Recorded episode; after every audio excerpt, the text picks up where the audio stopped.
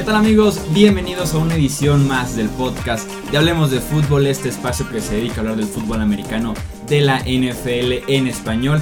Tenemos, como lo hicimos el año pasado, una edición especial de este podcast de Hablemos de Fútbol porque nos estaremos enfocando en el fantasy fútbol. Ya estamos en el mes de agosto que para muchos es sinónimo de pretemporada y para otros es sinónimo de empezar a hacer draft de ligas de fantasy, ya sea mock draft o ya sea el draft verdadero en la liga en la que estarás jugando fantasy fútbol en 2018. Ya saben que yo soy Jesús Sánchez y para este episodio tenemos a un expertazo del fantasy fútbol, justo como nos acompañó el año pasado, aquella ocasión fue aquí presencial en el estudio, ahora nos acompaña eh, por medio de Skype. Mi amigo y como les decía, analista experto de fantasy fútbol, Mauricio Gutiérrez, quien además es miembro de la Fantasy Sports Writer Association of America, también la Pro Football Writers of America, eh, fundador de su propia plataforma y página de internet que se llama Estadio Fantasy, además de ser analista aprobado por Fantasy Pros. Mauricio, muchas gracias por aceptar la invitación para estar aquí en Hablemos de Fútbol. Una vez más, bienvenido. Nada que agradecer, Chuy. Un gustazo estar nuevamente con ustedes para hablar del fantasy fútbol. Además, estoy más entusiasmado porque ya me confirmaste que este año estarás jugando fantasy fútbol. Así que eso todavía me emociona mucho más. Sí, así es. Después de por ahí una sequía de fantasy fútbol ya, ya voy a regresar a jugar porque sí, o sea, me emocionaba ver rankings, que el draft y demás, entonces ya se rompe este año la sequía de, no haber jugado fantasy. realmente jugar fantasy fútbol te cambia la forma en la que ves la NFL y eso es en lo que yo trato de cautivar al, al que todavía no juega. Que me crea que jugando fantasy fútbol va a seguir de manera bien diferente y mucho más divertida lo que sucede en torno a la NFL. Sí, así es, cada domingo te empiezas a preocupar un poquito más, empiezas a checar los partidos más en general, no solo tu equipo, para poder ver a diferentes jugadores en tu equipo. Además de que el conocimiento crece muchísimo, ¿no? Porque empiezas a conocer que al tercer corredor de los Colts y que al tercer receptor de no sé quién. Entonces es una ventaja total la que tiene jugar fantasy fútbol, ¿no? Sí, totalmente de acuerdo. Te fuerzas a conocer un poco más, ya no digamos de tu propio equipo, sino de los rosters de los demás equipos, ¿no? Tenemos preparado para este año dos episodios especiales nada más enfocados en el fantasy fútbol. En esta primera edición estaremos platicando de corebacks, running backs y pateadores. Para la segunda edición estaremos platicando de receptores, de tight ends y de defensivas. El tema es muy sencillo, vamos a platicar de estrategias para muchos que preguntan a partir de qué ronda o si puedo ir receptor dos rondas seguidos, por ejemplo. Entonces vamos a ir poco a poco eh, aclarando esas dudas de estrategia para cada una de las posiciones de fantasy fútbol, además de darles nombres a seguir muy de cerca, nombres a evitar y también nombres de sleepers, aquellos jugadores que en las últimas rondas nos pueden dar muy buena producción a lo largo de la temporada. Entonces, Dicho esto, explicado este formato, empezamos a hablar de los corebacks. Dinos cuál debe ser la estrategia porque muchísimos van coreback en la primera ronda, otros son más de esperarse a lo largo del draft. ¿Qué es lo correcto en esto, Mau? Voy, a empezar con, lo que no es correcto. La mejor forma de arruinar tu draft de fantasy fútbol es eligiendo un coreback en primera ronda. Eso no lo hagan por ningún eh, motivo, a menos que jueguen en un formato de dos corebacks, que ya son formatos mucho más específicos. Aquí nos centraremos en estrategias de ligas estándar y quizá ligas PPR, que son las más jugadas eh, entre los jugadores de habla hispana. Para mí lo ideal en un coreback es aguantar hasta las rondas 9, 10 u 11. Me parece que en el aficionado de fantasy hay una idea errónea en que al ser el coreback la posición más importante y llamativa de la NFL, también lo es en fantasy fútbol. Y la verdad es que es una cuestión de matemáticas simples y un poco de finanzas de ahí de ley de oferta y la demanda. En una liga de 12 equipos, solo 12 corebacks van a ser titulares en el fantasy, mientras que running backs y wide receivers se pueden utilizar entre 24 y 36. Y entonces ahí crea una escasez en estas dos posiciones y una profundidad en la posición de coreback. También la diferencia entre el coreback 1, que es el mejor, y el coreback 12 que es el doceavo titular que se puede utilizar en una liga de fantasy, es muy poca. el fantasy es una liga semanal Ah, digo, un, juego semanal. Hay veces que nos fijamos en los puntos fantasy totales, pero aquí, para el tema en específico, los puntos fantasy por juego, entre el 1 y el 12, fue de 6.51 puntos fantasy por juego. Realmente es muy poco, sobre todo tomando en cuenta que los corebacks suelen ser los, una de las posiciones más prolíficas, pero no por eso deben ser seleccionados en, de manera temprana. Es decir, no obtienes una ventaja abrumadora al seleccionar alguno de los corebacks top 3 o top 5. En cambio, si te esperas, puedes hacerte de buenos wide receivers y running backs que son la columna vertebral de tu equipo y después elegir en rondas medias o últimas a tu coreback. También, Chuy, la posición tiene otras dos características. Una es la incertidumbre. En las últimas cinco temporadas, solo el 52% de corebacks seleccionados en el top 10 han terminado la temporada precisamente como corebacks top 10 en puntos fantasy totales. Es decir, tienes un 50% de probabilidad de que tu pick sea redituable o no. Y emplear un pick alto en esta incertidumbre me parece que es desperdiciarlo. También la profundidad. Los corebacks no drafteados en la mayoría de ligas, voy a tomar el caso de ESPN, un dato que tomo de Matthew Berry, terminaron como corebacks top 10 semanal en 89 ocasiones mientras que los corebacks drafteados en la mayoría de las ligas solo lo consiguieron en 81 ocasiones. Es decir, hubo más veces que corebacks no drafteados terminaron en el top 10. Y hablando de profundidad, pónganse a pensar en el coreback más inverosímil que ustedes crean y les puedo asegurar que en el 2017 fue coreback top 12 al menos una semana. Sam Bradford, Deshaun Kaiser, Kevin Hogan, Josh McCown, CJ Beathard, Blaine Gabbert, Brett Hundley, TJ Yates, Jimmy Garapolo, Mitch Trubisky, Jay Cutler y Joe Flacco. Así que hay una profundidad realmente impresionante.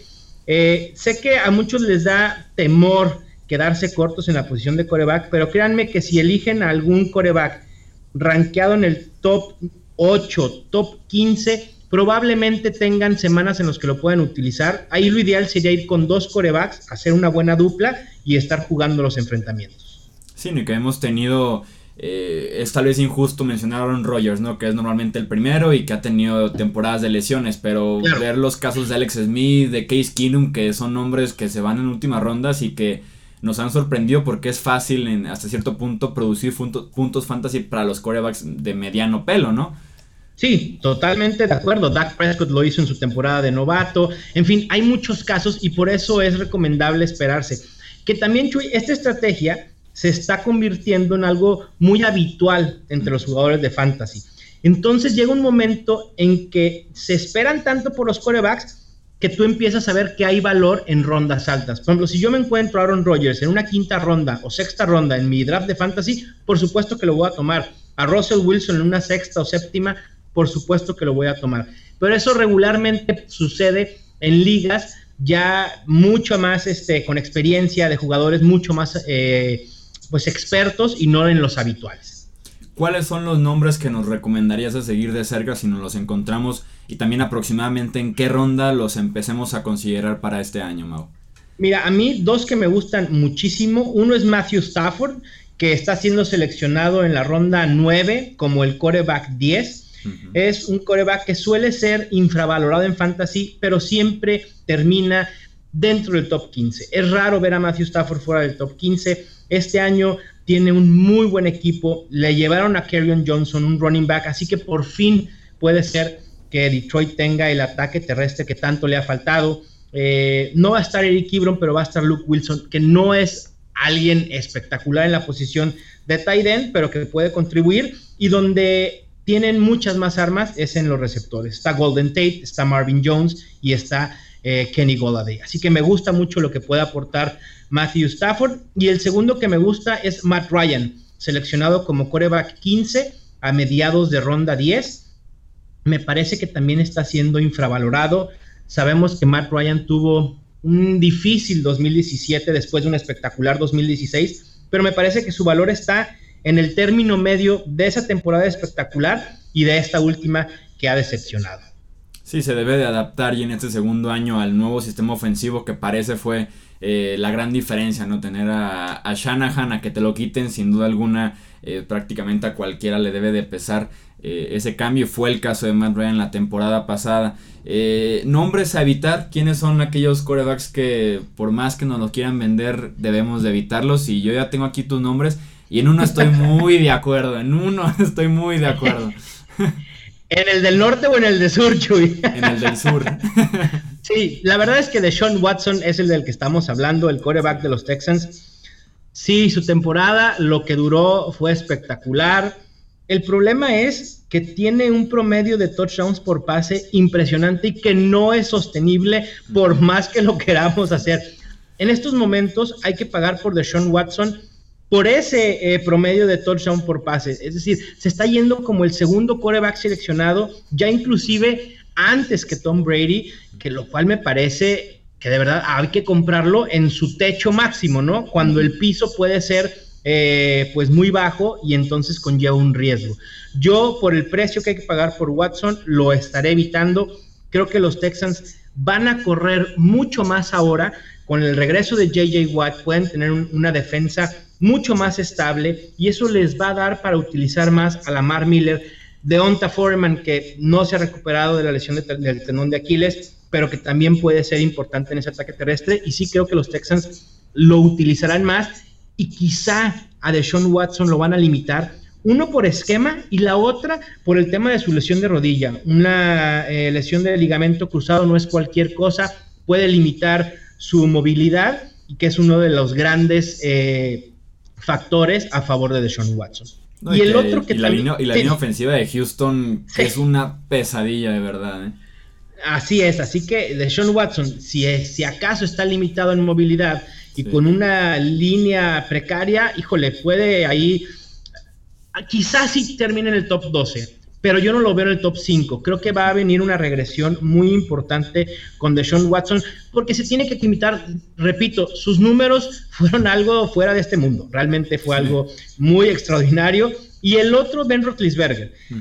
Creo que mi problema con Ben Roethlisberger es que no hay nada que me diga, wow, sí está Antonio Brown, sí está Le'Veon Bell, Juju Smith-Schuster. Tienen una muy buena ofensiva. El problema es que Roethlisberger suele ser muy inconstante. De local puede terminar top 3, pero de visitante, uy, cuidado, porque ahí sí nos puede dar semanas casi rankeado afuera del top 20. Y ese es mi mayor problema con Ben Roethlisberger. Seleccionado como el coreback 11 en la ronda 8, me parece que hay que pagar mucho por esa incertidumbre que presenta. Prefiero mucho mejor a Matthew Stafford de novena ronda o a Matt Ryan en décima. ¿Quiénes son aquellos nombres que los consideramos sleepers para aquellos que no estén familiarizados con con el término son aquellos eh, jugadores que no están siendo tan mencionados, que están pasando por ahí por debajo del agua y que podrían darnos una buena producción tomando en cuenta el valor que es tomarlo prácticamente en las últimas rondas.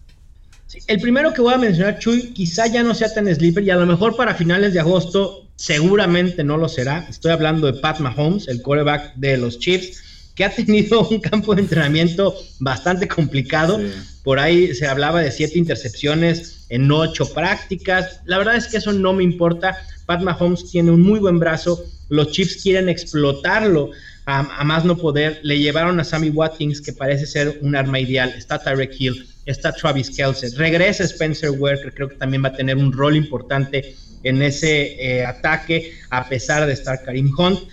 Luce como una ofensiva muy completa. Sé que confiar en Pat Mahomes, quizá decir, ah, va a ser su primer año completo en la NFL, sí, pero Pat Mahomes juega a ganar y eso a mí me encanta, arriesga. Seguramente va a haber muchas intercepciones, sí, pero también va a haber muchos touchdowns, va a haber muchos pases largos para touchdown y esos son los que más te dan puntos en fantasy. Me gusta mucho el potencial de Pat Mahomes, quizá no para tenerlo como un titular indiscutible cada semana, pero si lo emparejamos con otro coreback pudiera ser el propio Matthew Stafford, Matt Ryan, o el siguiente que voy a hablar como sleeper, que es Marcus Mariota, pues podemos tener este juego de colocar al mejor coreback cada semana de los dos que tengamos. Marcus Mariota es otro que me gusta, está siendo seleccionado como el coreback 18 en la ronda finales de ronda 11 y creo que puede tener un regreso importante el cambio de coach, el cambio sobre todo de coordinador ofensivo, la llegada de Matt LeFleur lo puede ayudar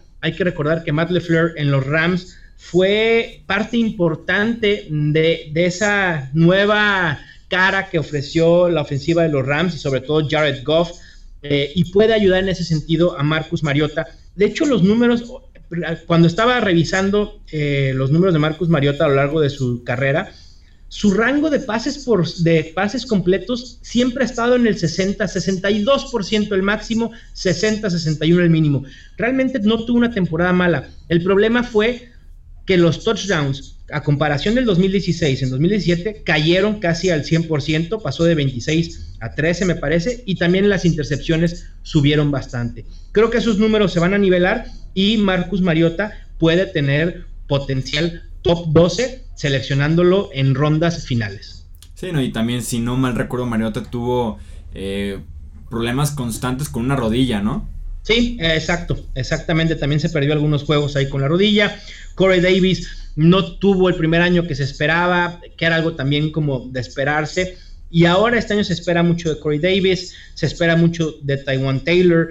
También han renovado a Delaney Walker y hay detrás de Delaney Walker otro tight end interesante que se llama John Smith. Creo que también Dion Lewis, que seguramente aportará al ataque aéreo, muy versátil. Así que creo que sí vamos a ver una cara diferente de Marcus Mariota y de la ofensiva de los Titans. Sí, la ofensiva de los Titans y también, hasta tomando en cuenta la defensiva, creo que podrían ser de las grandes sorpresas, incluyendo el caso de Marcus Mariota, que realmente sea este el año que dé el siguiente paso, ¿no? Que nos da como impresiones de vez en cuando, semana a semana. Creo que este año podríamos verlo consolidarse ya como eh, el quarterback que hemos estado esperando de él desde que llegó a la NFL como segunda selección global a Tennessee.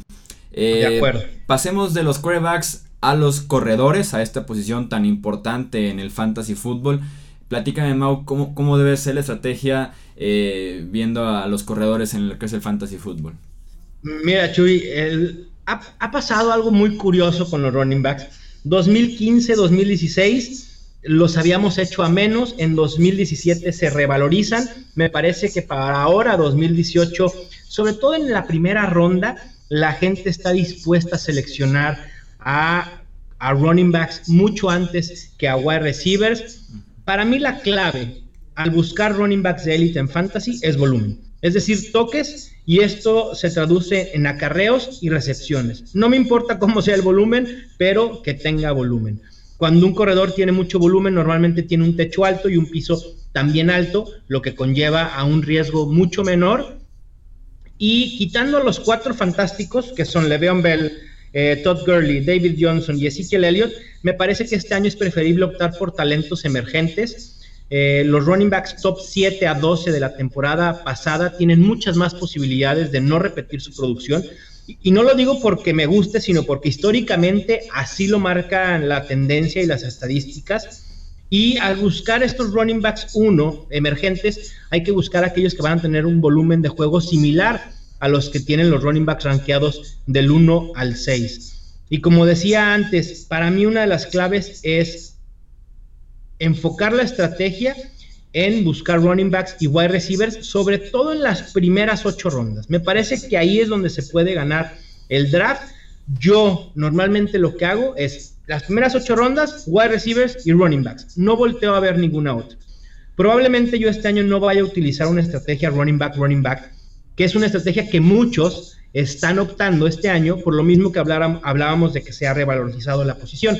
Pero en los últimos cinco años, Solo 5 de 18 running backs rankeados del 1 al 6 han repetido el siguiente año como top 12. Así que ahí hay una volatilidad que preocupa, sobre todo quitando los cuatro fantásticos, empiezan los, a generar dudas gente como Melvin Gordon. Leonard Fournette, no por volumen, sino por su cuestión del tobillo, también me puede generar dudas. Karim Hunt, me intriga ver el rol que va a tener Spencer Ware. Yo estoy seguro que Spencer Ware va a tener un rol ofensivo con Andy Reid, porque hay que recordar que Ware era el que estaba para ser titular el año pasado. Así que hay ahí unas alertas, sobre todo en los ranqueados del 7 al 12. ¿Quiénes son los corredores que tú nos recomendarías fuera, obviamente, de estos cuatro que mencionas que van a producir sí o sí? Si no estamos en el top 4 del draft, ¿a quién podemos ubicar en las siguientes posiciones? En lo particular a mí alguien que me gusta mucho y creo que lo tengo rankeado mucho más alto que la generalidad de analistas. Bueno, no mucho más alto, pero sí un poco más alto porque tampoco se puede, eh, lo pueden rankear muy bajo. Es Dalvin Cook, el corredor de los Vikings que se perdió eh, la gran parte de la temporada pasada, su temporada de novato debido a una lesión en la rodilla, ligamento cruzado, pero el volumen que estaba teniendo Dalvin Cook hasta antes de su lesión ah, indica que los Vikings lo quieren utilizar como caballo de batalla. Quizás si esté Latavius Murray, Latavius Murray quizá pueda ser utilizado ahí para darle un cambio de ritmo, para darle un poco de descanso a Dalvin Cook. Pero el volumen que puede tener Cook este año me parece que es importante y no perderlo de vista porque es alguien que se puede colar en ese top 6, seleccionándolo en la parte final de la primera ronda o principios de segunda. En estos momentos está yendo como running back 10 y está siendo seleccionado en el pick 202, es decir, a principios de segunda ronda. Otro que me gusta también mucho para finales de segunda ronda es Jerick McKinnon y aquí me he encontrado con una controversia enorme en redes sociales.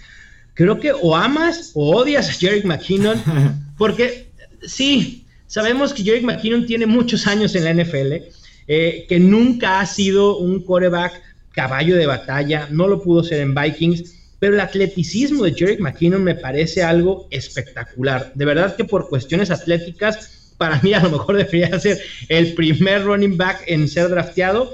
Llega a los 49ers a un esquema ofensivo que se le ajusta bastante bien, un esquema de Kyle Shanahan. Y cuando digo bien, hay que pensar en Devonta Freeman. Creo que Jerick McKinnon está en 49ers para ser el Devonta Freeman que fue con Kyle Shanahan en los Falcons. Así que el potencial me parece que es alto. Va a ser un caballo de batalla, va a perder acarreos con otros eh, corredores como Matt Breda y Joe Williams, pero me parece que Jake McKinnon sí está en posición de ser caballo de batalla. No, y viendo la, el talento y la habilidad que tiene McKinnon, yo, yo estoy de, del lado de amo a Jerry McKinnon, sobre todo. tal vez el jugador como tal, lo que había sido con Vikings, no, pero sí el potencial y lo que se proyecta a hacer en esa ofensiva de Kyle Shanahan. Cuando alguien como Kyle Shanahan invierte tanto en una selección de draft o invierte mucho en la agencia libre en un jugador ofensivo o en un prospecto ofensivo en el caso del draft, yo no dudo, o sea, yo confío en lo, en lo que piensa Kyle Shanahan y estoy seguro que le tiene un uso bien pensado ya.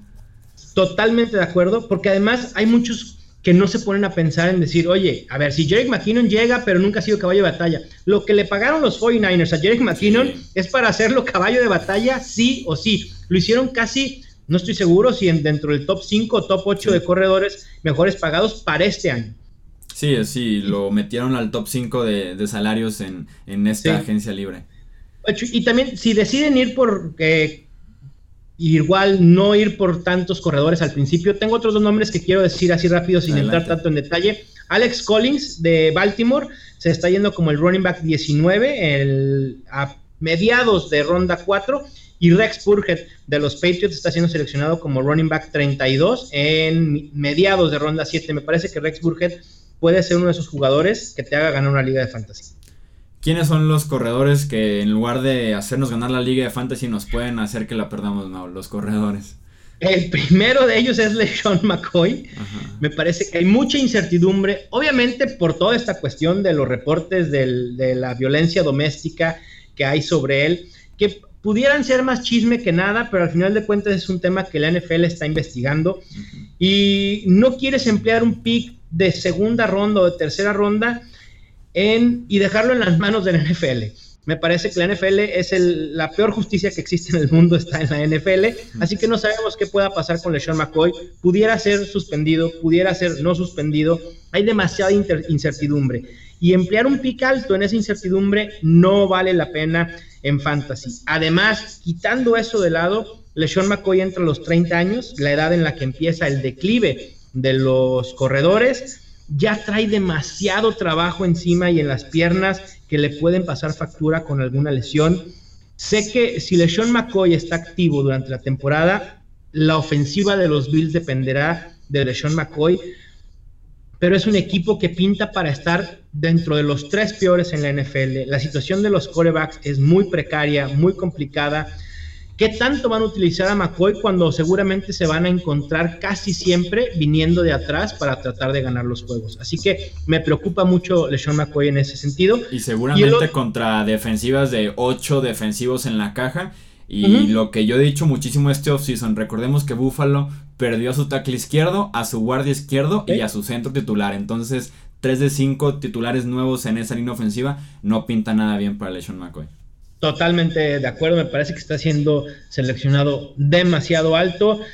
Yo inclusive no sé si me atrevería a seleccionarlo como mi segundo corredor, aunque sea rankeado como 20-24, creo que sí yo lo evitaría en estos momentos a toda costa. Eh, el otro que tampoco me está gustando draftear es Kenyan Drake.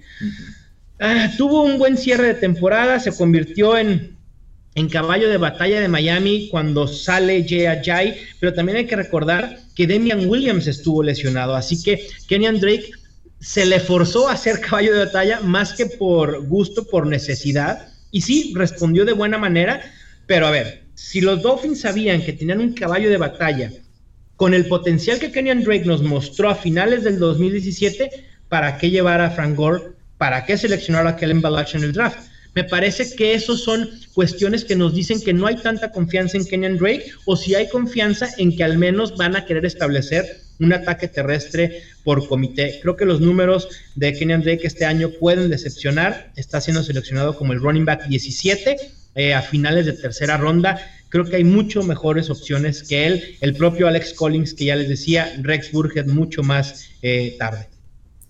¿Quiénes van a ser los Alvins Camaras de este año en el Fantasy? todo, el mundo quiere buscar al próximo Alvin Camara. El problema, te voy a contar una anécdota, Chuy, que la conté creo que ayer también en, una transmisión que hice en YouTube. El año pasado seleccioné a Alvin Camara en una de las ligas en las que más le pongo atención. Después de dos semanas de inactividad de Alvin Camara, porque realmente no jugaba, y que yo sabía que además Adrian Peterson no iba a tener un rol en la ofensiva de los Saints, sé soltarlo. Obviamente el primer waiver me lo ganaron y no estuvo más en mi, en mi roster. Es algo que no me perdono todavía. Y, un consejo, aparte de la estrategia de los running backs, a veces a, estas, a estos sleepers hay que aguantarlos un poco más. Si no están jugando en las primeras semanas, seguramente su proceso de adaptación está siendo un poco más lento. Pero si siguen en el equipo, hay que leer los reportes en los entrenamientos y hay que aguantarlos un poco más de lo debido. Y bueno, en ese sentido, el primero es también de los 49ers. Creo que hay mucha apuesta por una ofensiva prolífica de los 49ers. Comparaba Jake McKinnon con Devonta Freeman. Bueno, el Tevin Coleman ahora en 49ers puede ser Matt Breda. Me parece que Kyle Shanahan lo puede utilizar de esa manera. Han estado hablando muy bien de Matt Breda eh, esta temporada en el training camp. Está siendo seleccionado como el running back 56 en la ronda 15, así que puede ser una ganga. Y obviamente, si algo llegara a suceder con Jerry McKinnon, automáticamente aseguramos en Matt Breda, eh, pues números de un running back 2, es decir, del top 13 al 24 en Fantasy Football. Y tu segundo sleeper es alguien que nadie ha escuchado, se los puedo asegurar.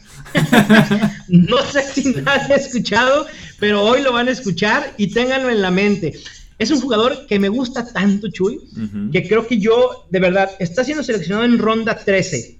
Seguramente yo en algunos drafts los voy a seleccionar en ronda 10, porque yo quiero que me lo ganen. Se llama Naim Hines, corredor de Indianapolis Colts, novato, un jugador muy versátil Muchos me dicen, ah, entonces si es versátil, sí puede ser el próximo Alvin Camara. Yo no quisiera decir que va a ser el próximo Alvin Camara porque la situación del ataque terrestre de los Colts puede estar un poco turbia. No se sabe si, el, si va a ser comité. Yo creo que así será por ver el historial del esquema ofensivo de Frank Reich, el ahora coach de los Colts, que lo hizo el año pasado con Jay Ajay, con LeGarrette Blunt y Corey Coleman. Digo, Corey Clement, perdón, o Corey Coleman, sí. No, Corey Clement. Corey Clement, sí, tienes toda la razón. Corey Coleman se acaba de ir a los Bills y el receptor. Eh, Naim Hines en ese sentido puede ser el que aporte la versatilidad. A mí me parece que compararlo con Camara es demasiado y una comparación más mesurada pudiera ser Tariq Cohen, pero con un rol mucho mayor. Es decir, lo que hizo Tariq Cohen con los Bears el año pasado lo puede estar haciendo Naim Hines este año con los Colts. Muchos lo han comparado con el próximo Darren Sproles y con eso creo que digo demasiado como para que sea eh, interesante en fantasy. Quizás sea más interesante en ligas de PPR, es decir, que den puntos por recepción, que en ligas estándar, pero volvemos a lo mismo. Muchos de estos sleepers tienen valor intrínsecamente por lo que pueden hacer ellos solos, pero si hay alguna lesión, ya sea de Marlon Mack, que es propenso a lesionarse, o de Jordan Wilkins, que también es otro novato que está peleando por el puesto, Naim Hines, de verdad se pudiera convertir en ese entonces en el Alvin Camara de este año. Pasemos a la tercera posición que tenemos eh, para debatir en este podcast, que es la de pateadores. Una posición que aquí en Hablemos de Fútbol es como de risas, porque ya se hizo como un chiste local. Y no solo, y, lo más chistoso es que también compartes tú algo similar en, Fantasy, pero algo similar, ¿no? Bueno, Chuy, es que, a ver, los kickers, ¿qué aporta un kicker al Fantasy? Muchos, el otro día empecé, bueno, no empecé, sin querer se hizo ahí una discusión en, en Twitter, en redes sociales, de que sí, los kickers te pueden hacer ganar una liga de fantasy fútbol, que los kickers te pueden hacer pasar a playoffs por favor, no hay que decir sonzadas. Los kickers no hacen que pases al campeonato de fantasy, lo hacen todos tus demás jugadores. Seguramente el que tenía un buen kicker, a lo mejor también tenía Todd Gurley y él cree que fue el kicker. Pero bueno, dejémoslo vivir en su sueño y que seleccione a los kickers temprano. Para mí la estrategia es muy fácil, esperar hasta alguna de las últimas dos rondas del draft para seleccionarlo. Hay demasiada volatilidad semana a semana es difícil predecir los puntos de un kicker en fantasy. Y si realmente quieren emplear un poco de estrategia, busquen kickers que jueguen en ofensivas establecidas y prolíficas. Y la otra es que jueguen en domo. Me parece que son dos estrategias, hay dos cuestiones que pueden observar de los kickers y sobre eso tomar sus decisiones. Y la otra, yo les pudiera recomendar que si quieren hacer de su liga más competitiva, quiten la posición de kicker, créanme que no lo van a extrañar y pongan un flex en su lugar. El flex es aquella posición que puede ser running back, wide receiver o tight end. Sí, pues son, buenos tips, o sea, eso del domo creo que nunca se me había ocurrido y seguramente lo voy a lo voy a aplicar ahora que esté seleccionando fantasy. Ni siquiera un nombre como Justin Tucker, por ejemplo. O sea, o sea ni por él te, te puedes ir dos, tres rondas más que las penúltimas. No, Chuy, la verdad es que no, porque mira, vamos con el, con el caso de Alvin Camara. Alvin Camara estaba siendo seleccionado el año pasado en ronda 13, 14 o 15. ¿A quién hubieras preferido tener? ¿A Justin Tucker o Alvin Camara? Sí, no, claramente Alvin Camara. Así de sencillo. A lo mejor, a lo mejor me apuesta por Naim Hines este año, que en vez de mi kicker toma Naim Hines. A lo mejor no, no, no reditúa, pero no le voy a perder tanto porque al final de cuentas el kicker que yo no seleccioné por elegir a mi running back o a otro wide receiver es muy reemplazable. Su producción es bastante reemplazable. Bueno, pues ahí tenemos entonces una, una estrategia interesante e y una propuesta también muy buena, o sea. Sí, digo, y darte dos nombres, a lo mejor Will Lutz de los Saints pudiera caerte en ronda 15 o 16, Matt Ryan pudiera ser que también te caiga, que son dos que juegan en ofensivas establecidas eh, que juegan en domo, así que, ¿por qué no eh, visualizarlos como opciones, no? Bueno, pues ahí tenemos la estrategia que deben de seguir eh, de pateadores. Si su liga da este paso y se anima a quitarlos, como ya he visto que pones en Twitter varias plataformas, que nos hagan saber, ¿no? Que nos hagan saber que se animaron a dar este paso, propónganlo a su comisionado. Por favor. Sí, fíjate que alguien también en Twitter, que, que también es otra cuestión. Le puedes dar más valor al kicker a lo mejor dándole más puntos por field goals eh, de más distancia, por field goals fallados, por puntos extras fallados, pero a mí se me hace que es darle más importancia a una, a una posición demasiado volátil. O sea, yo cómo voy a saber cuántos kicks, o sea, no hay una estadística que me dé a mí semana a semana de cuántos field goals de 50 yardas va a meter Greg Sirling. Simplemente no la hay. O sea, sería emplear demasiado tiempo en un kicker cuando la diferencia de puntos fantasy, como pasa en el quarterback, entre el primero y el doceavo, realmente es muy poca. Seguramente ha de ser de 3 o 3.5 puntos fantasy por juego. Ahora que dices, darle más punto, más importancia al pateador sumándole eh, más unidades a cada gol de campo o a cada punto extra, lo comparé como con recorrer el punto extra de la 2 a la 15, ¿no? el equivalente, no darle más importancia al pateador. pero pues O sea, darle más importancia a una posición que pues realmente es intrascendente o que comienza a ser intrascendente tanto en la NFL como en el fantasy. Mau, platícanos eh, dónde te podemos encontrar para aquellos que tengan todavía más dudas y te las puedan eh, hacer saber y cómo también prepararnos un poquito más para eh, estar listos para nuestros próximos drafts. Claro que sí, Chuy. En Twitter me encuentran como arroba mgutierrezNFL. En, en Facebook me pueden encontrar mi página Estadio Fantasy. Eh, también creé un grupo en Facebook que ha funcionado mucho para hacer aviso de ocasión de ligas. Ahora en agosto, si andas buscando liga o si quieres promocionar tu liga porque te hacen falta jugadores, el grupo se llama Fantasy Fútbol en español. Eh, me gustó mucho que se esté utilizando para eso. En Twitter es mi red social mucho más activa. Ahí trato de responderle casi siempre a todos. Últimamente me ha costado un poco más de trabajo responder todos los tweets, pero créanme que me empeño mucho en hacerlo la interacción con todos mis seguidores es bien, bien importante y básica para mí. Bueno, Mauricio, pues muchísimas gracias. Recordarles ahora sí que dos avisos. Uno es nada más este, el primer episodio. Todavía tenemos un segundo episodio eh, en el que estamos platicando de receptores, tight ends y defensivas. Además de darles el aviso que muchos han estado pidiendo, muchos han estado esperando. Vamos a tener ligas de fantasy fútbol aquí en Hablemos de Fútbol organizadas por nosotros con los suscriptores directamente. Vamos a tener un equipo nosotros. Eh, yo lo voy a estar manejando y los, el resto de los 11 equipos van a ser de suscriptores. Entonces, lo único que tienen que hacer es estar muy al pendiente de Facebook, de Twitter. Eh, ya saben, hablemos de fútbol en ambas redes sociales. Porque ahí estaremos anunciando la dinámica que tienen que seguir para eh, formar parte de estas ligas de fantasy fútbol. Son varias, así que no solamente los primeros 11, si va a haber chance de tener dos, tres ligas, las que ustedes también puedan ir llenando. Así que estén muy al pendientes para que puedan jugar fantasy fútbol con nosotros este año. Estaremos muy asesorados por Mauricio seguramente a lo largo de toda la temporada. Mau, muchísimas gracias por estar aquí eh, con nosotros para este episodio. Todavía te escuchamos en el que sigue, que también estará bastante, bastante entretenido. Muchísimas gracias a ustedes. Un placer estar cuando hablemos de fútbol para hablar de fantasy fútbol. Y si no se pierdan el segundo episodio de este especial, estará bien interesante con estrategia de wide receivers, tight end y las defensas. Yo soy Jesús Sánchez, esto es Hablemos de Fútbol y nos escuchamos en el próximo episodio. Hasta luego.